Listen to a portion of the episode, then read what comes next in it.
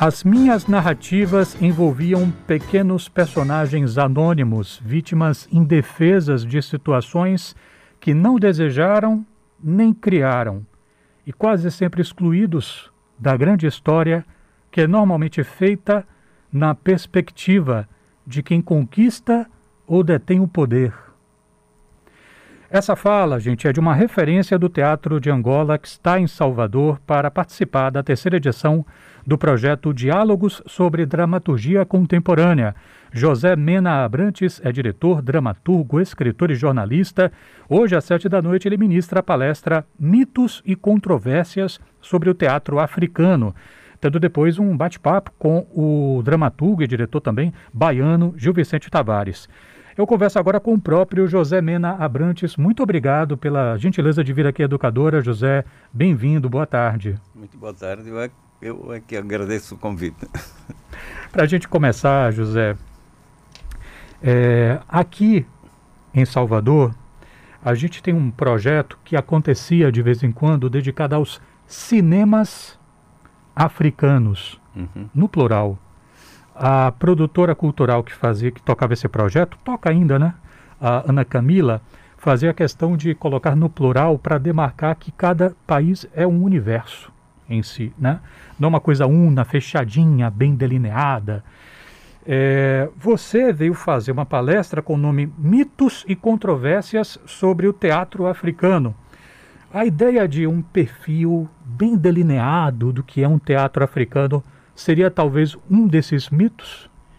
Sim, sobretudo, o principal mito é considerar o teatro africano como naif, ingênuo, primitivo, quando nós temos em África, por exemplo, na Nigéria, um prémio Nobel, um dramaturgo que é prémio Nobel, o Old Soyinka. Caracterizar o, o teatro africano em geral como naif, como ingênuo, como folclórico é uma redução muito, muito grave, porque faz confundir toda uma série de práticas tradicionais que são eminentemente de caráter mágico-religioso com uma prática de, de um género artístico que é, que é seguido em todo o mundo e que tem determinadas características de diferenciação do ator e espectador, de toda, toda uma toda uma lógica formal que, que não se coaduna com, com aquelas manifestações tradicionais que normalmente são identificadas como o teatro africano. Existe, existe teatro africano de grande qualidade em, em muitos e variados países que não tem nada a ver com essas práticas tradicionais. Às vezes as pessoas confundem o, o facto de, de, certas manifestações terem um caráter espetacular ou terem o que nós podemos identificar como uma teatralidade, não quer dizer que, que essas práticas sejam realmente teatro.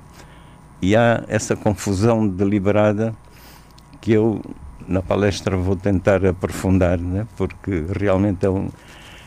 O, o, a minha conclusão é que se todas as práticas religiosas que têm um lado espetacular ou, ou, teatral, entre aspas, são, são teatro, então a missa dos católicos também é teatro, os, as cerimônias religiosas dos judeus também é teatro, toda a prática religiosa dos muçulmanos seria teatro. E ninguém considera essas práticas teatro. Você diria Só... que quanto mais, perdão, você diria que quanto mais se abre o escopo daquilo que pode ser chamado teatro, mais se enfraquece o termo teatro? Sim, o próprio conceito, o próprio gênero da, da palavra teatro. E depois há a grande preocupação de querer reivindicar como teatro toda uma série de, de ações espetaculares que, no fundo, podem ser categorizadas noutro, com outros conceitos que não teatro. Né?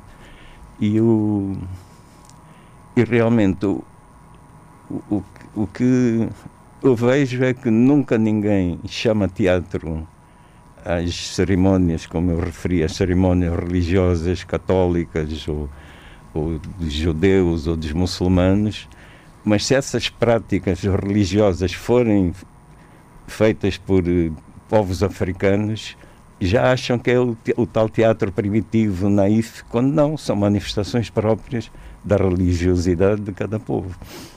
Eu estou conversando com José Mena Abrantes, ele que vem a Salvador, está em Salvador desde ontem, participando da terceira edição do Diálogos sobre Dramaturgia Contemporânea. É, o José, pessoal, é um artista de Angola sobre o qual vários estudos brasileiros já foram feitos. Né? Você vai encontrar facilmente aí, quem der uma gulgada, vai encontrar facilmente artigos, dissertações sobre sim, o trabalho do, do tese, José Mena. Tese de mestrado, Exato. Eu, eu, eu, eu, li assim por alto algumas delas para poder bater esse papo contigo, José. É, e, e tem um artigo de, de Vanderlei José dos Santos é, mencionando é, que, que ele, ele, que é mestrando pela Universidade Estadual de Mato Grosso do Sul, ou era à época, né? E Daniel Abraão, que é doutor e mestre em Teoria da Literatura pelo Unesp, é, é, eles apontam que quando Cabo Verde, Angola, Guiné-Bissau e outros países é, passaram a ter sua independência, o, esse movimento fez com que os diretores de teatro, o pessoal do teatro, né, é, procurasse um jeito próprio uhum. de fazer teatro, uma coisa que não fosse vinculada a uma estética, a um pensamento do colonizador. É, a gente começou falando que, esse, que o teatro africano são vários. Mas Sim. será que a gente poderia, talvez, no caso de uma África lusófona, uma África que fala português, uhum. dizer que talvez um ponto em comum que une esses teatros seria talvez um teatro de reação a uma experiência do colonizador, José? É difícil, é difícil de categorizar encontrar, categorizar e encontrar um lugar comum entre essas práticas teatrais. Eu conheço bem o, o teatro de Moçambique, Cabo Verde, além do de Angola, claro, e de outros, tanto São Tomé e Príncipe, pior, do Guiné-Bissau praticamente não, não acompanho, não conheço. Mas, por exemplo, em relação ao teatro angolano, há um, uma particularidade do a maior, a maior, parte dos grupos, e são dezenas e dezenas de grupos que existem, no, no, anteriormente só em Luanda, agora mais ou menos em todas as grandes cidades do país. Esses grupos adotam um, um tipo de teatro muito na base do improviso. É raro o grupo que leva à cena uma obra e depois a, a apresenta por escrito ou a edita por escrito. Em, desde a independência, praticamente só 14, acho que entre 12 e 14 autores publicaram te, eh, obras de teatro em livro. Então, isso dificulta, dificulta que nós possamos acompanhar exatamente os temas, os conteúdos que, esses grupos desenvolvem, porque uma falta própria do Se registro. Se não vemos né? o espetáculo, não temos nenhum acesso possível ou aquilo que foi, que foi representado. Então, há, há essa prática, possivelmente influenciada pelo, pela oralidade, pelo próprio caráter de transmissão de conhecimentos e de, e de formas de cultura em África, né, que foi sempre em grande parte por via, por via oral eu acho que esses grupos se mantêm muito ligados à, à oralidade, de, sem, sem, sem a preocupação de fixação do, de um texto escrito. E depois, os temas abordados são sempre temas muito ligados ao, ao cotidiano, muito ligados a crises conjugais, a problemas de, de família, de relações amorosas. É um, é um, são os temas que predominam, no, pelo menos no teatro angolano. Olha, a gente conversou até agora com o José Mena sobre questões ligadas a um teatro africano e angolano mais em geral. Eu queria me deter um pouquinho agora no próprio José, hum. tá? É, você, é, como eu falei, né, é, é, tema, sua obra é tema de vários estudos. Em, em mais de um deles a gente vai encontrar é, essa ligação entre o histórico e a fantasia. Como é que esses elementos se articulam nesse teatro do José Mena? Eu, eu tenho até, até hoje publicadas 20 peças que eu na hora da publicação, separei em, em grupos diferentes. Né? Eu estou desatualizado, eu parei em 18. Não, tenho, tenho mais duas. 18 são as que são, foram editadas. Foi até 2019, eu acho. Foram, foram editadas num único volume, em três volumes num único, numa caixa própria. Né? Então, eu dividi as peças sempre em três grupos. O, os, as peças histórico-fantasiosas, as peças sobre temas da atualidade mais imediata e as versões e adaptações que eu faço de, de histórias tradicionais e, ou de romances ou contos, obras literárias já existentes. Em relação ao grupo de, de peças histórico-fantasiosas, que, na minha, que são as que mais me agradam, são aquelas em que eu procuro localizar no, no tempo e no espaço uma situação, um personagem da história, da história do país, da história de Angola, e tentar aprofundar tudo o que a historiografia colonial referiu sobre, sobre essas personagens. E, e então é de repente eh, verificam-se situações que, no caso da peça, por exemplo, que foi lida ontem no, no Instituto Cervantes. O, há um, um, um século XVII há um elemento, um, um, militar que, que conduz as operações que derrotam os três principais reinos de Angola que existiam estruturados e que se opunham à, à penetração e à colonização. Ele, no espaço de 15 anos, ele comanda operações que derrotam que derrotam, que desagregam todos esses reinos que, que existiam. E é, um, é tido na historiografia portuguesa como um grande herói militar porque conduziu essas campanhas que, que afirmaram a presença portuguesa em Angola. Eu lendo sobre a personagem encontrei elementos que, que me pareceram estranhos, né? porque era, para já era um oficial mestiço, que era que era pouco normal na época. Né? Um oficial mestiço, Sim, pouco normal. Não era normal na época, né? Normalmente eram os militares que iam de Portugal para a África, uhum. cumpriam uma missão, regressavam. Mas o facto de haver um, um militar mestiço que comandava as tropas portuguesas contra os levantamentos do, da sua própria população, né? da população em que aquele pertencia pelo menos em 50% pelo lado materno. Pareceu-me estranho que na primeira campanha ele tivesse uma ação heroica e que chegou ao ponto de cortar, cortar a cabeça ao, ao rei do Congo que comandava, que comandava as tropas contra ele na segunda campanha, ele conseguiu penetrar numa zona quase inexpugnável e também venceu a resistência da população local. E de repente, na terceira campanha, ele não, não toma qualquer cuidado defensivo, desleixa toda a vigilância e a segurança em relação ao acampamento em que se instalava. E quando o, a tropa portuguesa é atacada, ele corre em direção a quem atacava, né? praticamente deixa-se matar. Aquilo pareceu-me sempre muito estranho. Porque que, ele, porque que ele fez isso? Então eu escrevi uma peça em que eu ponho sete, cinco atores e duas atrizes, a cada um a dar a sua versão sobre o que poderá ter acontecido.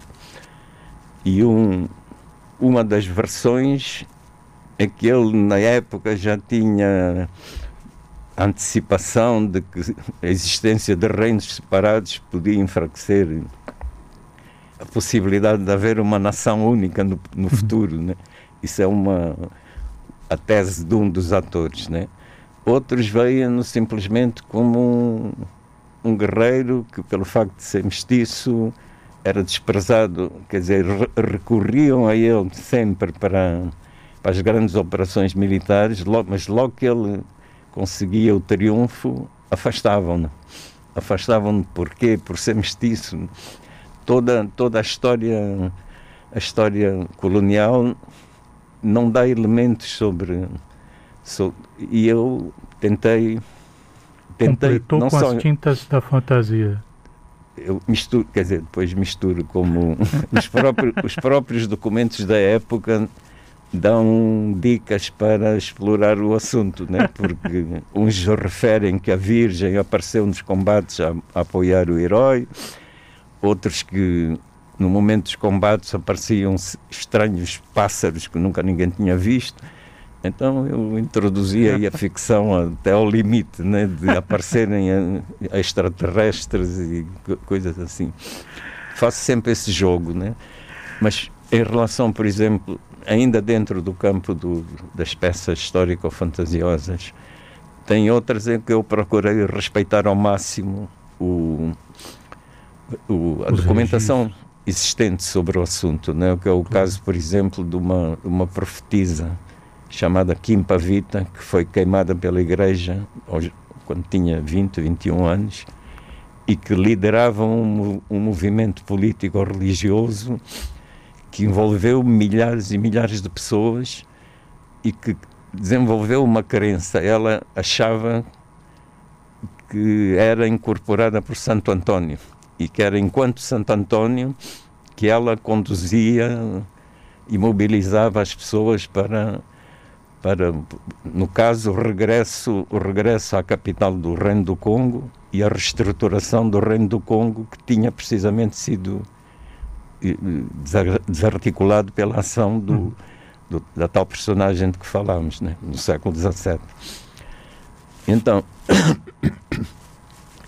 essa, essa jovem criou, criou um movimento político-religioso de tal dimensão que mesmo muitos dos escravizados que vieram para as Américas ainda traziam canções referentes eh, a esse episódio. A, a, não só o episódio, mas a própria crença que ela desenvolveu, porque ela, ela quis africanizar a religião católica. Dizia que Cristo nasceu no Reino do Congo, que era filho de uma escrava, quer dizer, virou ao contrário a toda, toda a religião que os padres trouxeram e, e queria africanizá-la e, e dar-lhe uma dimensão realmente local, não é? africana. José, é, vou ler aqui uma coisa que você. Atenção aqui, gente. Não é possível fazer teatro só por amor. Todo mundo precisa comer. Todo mundo precisa pagar a renda da casa. As pessoas acham que os artistas não precisam. Fui eu que eu disse. Fui eu que disse. Foi você quem disse. Pode, pode parecer que foi algum artista do teatro do Brasil, mas foi a maior referência, uma das maiores referências do teatro de Angola quem disse isso, criticando as dificuldades do teatro em Angola, que se mantiveram em alguma medida em meio a sucessivas mudanças de ministérios, né, da cultura, enfim. Sendo você, José, um cara que foi assessor do presidente José Eduardo dos Santos, o que é que você acha que falta em política pública eh, em Angola, na sua opinião? Faltou, faltou desde o princípio, desde, desde o momento da independência, uma coerência na, nas políticas adotadas, né? porque havia às vezes iniciativas corretas que podiam levar a um desenvolvimento natural do, de todo o processo, não só teatral, mas o processo artístico em geral. Só que depois havia a mudança do, do responsável da pasta e voltava tudo ao ponto zero, porque ninguém queria assumir o que o outro já tinha feito. Né? Todos achavam que o, o que tinha saído tinha errado em tudo, então era preciso recomeçar. E nesses recomeços sucessivos chegou-se a uma situação em que os dois únicos teatros que existiam na capital de Angola. Neste momento tem 8 milhões de habitantes e não tem nenhum teatro. Quer dizer, Caramba! Tem fora do, do centro de Luanda, numa, numa nova centralidade que está a 20, 30 quilómetros, surgiu por iniciativa privada, individual de uma pessoa, um, um teatro já com todas as condições técnicas e de comodidade. Mas na própria cidade de Luanda, os dois únicos teatros existentes, um foi destruído em 2008 com a promessa de que em 2010 haveria no lugar um novo, um novo teatro. até agora não, não apareceu. Depois há um outro, que é um teatro, o Centro Teatro Nacional, que foi feito em 1930 e que está há 6, 7 anos à espera de ter o teto remodelado, porque construíram no, na parte de trás do teatro um grande edifício e ao cavarem as fundações, a parede de fundo do palco eh, partiu-se e o teto ficou instável, então não há quem tome a decisão de, de, de renovar, de, de, fazer um arranjo que permita que os grupos se, se apresentem em condições melhores. Depois, não havia, até há cinco anos, não havia nenhum, nenhum organismo que desse formação. Havia um, um, um pequeno instituto que dava de, de médio de, que tinha iniciação teatral. Desde há cinco anos existe um instituto superior já com as várias disciplinas artísticas, né? teatro, cinema, tudo isso, só que não tem, tem estruturas muito, muito boas, mas não tem professores. Então houve, houve de início, a, houve de início a, a intenção de contratar professores cubanos, que havia um relacionamento de colaboração cultural com Cuba muito só que os professores chegaram e depois houve problemas de, de pagamentos e eles voltaram, voltaram para voltaram para Cuba, né? Então, neste momento existem os institutos médio e superior de formação artística e teatral também, só que não não tem não tem de momento professores qualificados para garantir qualidade de ensino. Olha, é, desculpa só, essa referência, eu, o facto de eu trabalhar tantos anos na presidência, eu não procurei nunca misturar as, du as, du as duas, as duas atividades, os dois universos. E realmente às vezes criticam-me por isso. Tu estás lá mesmo no centro do poder, porque que não influencias? Não, não há hipótese de influenciar a esse nível. Né? Pessoal, eu conversei aqui com José Mena Abrantes. Ele vai estar hoje às sete da noite no auditório do Instituto Cervantes, participando do Diálogos sobre Dramaturgia Contemporânea. É a palestra Mitos e Controvérsias sobre o Teatro Africano. A mediação vai ser do Gil Vicente Tavares. Antes de você, antes de você se livrar de mim, José, uma última pergunta. Vou lhe pedir para você fazer uma resposta rápida e caceteira. Caceteira é uma coisa que é daqui da Bahia, tá? Uhum. Por que você faz teatro? Por que, que eu faço?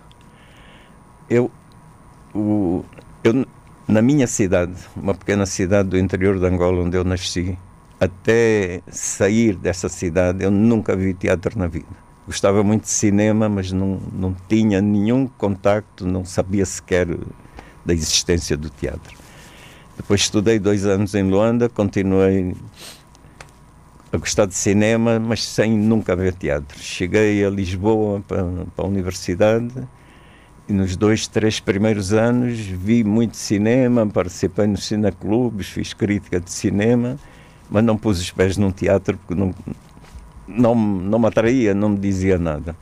Até o dia em que eu, casualmente, convidado por, por uma colega, fui ver uma peça de um grupo universitário um grupo universitário da Associação de Estudantes da Faculdade de Direito. Era uma obra argentina chamada Histórias para Serem Contadas, do Oswaldo Dragun. E de repente eu achei que era só aquilo que eu queria fazer, não, não queria fazer mais nada na vida a não ser aquilo que eu senti e vivi naquele, naquele espetáculo. Então, é difícil de explicar porque é, é uma coisa tão inesperada, né?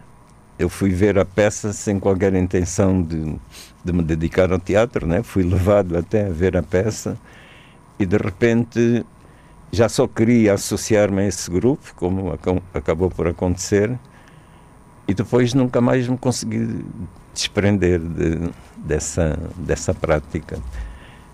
Porque realmente é um. Eu acho que é um. Uma via tão. tão humana de comunicação com, com o outro, uma, que, num espaço tão limitado permite aventuras por mundos completamente fabulosos e fora da, da, da realidade imediata. Né? E tudo isso numa comunhão direta com, com as pessoas e, e envolvido num processo em que ah, os laços que se estabelecem são, são mesmo laços que duram duram para a vida. Eu, o meu grupo tem neste momento 34 anos e agora há, muitos dos atores e dos, dos, elementos do grupo nasceram filhos nesses 34 anos, alguns já têm netos e, e mantém-se mantém uma relação familiar entre todos que envolve que começa já a envolver os netos, já. os filhos estão completamente envolvidos, os filhos dos atores assim mais, mais fixos. Então não sei, não, não dá, não dá para explicar muito bem porque. Mas é. pelos olhos dá para perceber que fez uma boa escolha. José, muito obrigado pela vinda aqui ao estúdio da Educador FM. Sucesso para você na sua atividade de mais tarde. Até a tá. próxima. Ok, muito obrigado pelo convite. Foi um prazer.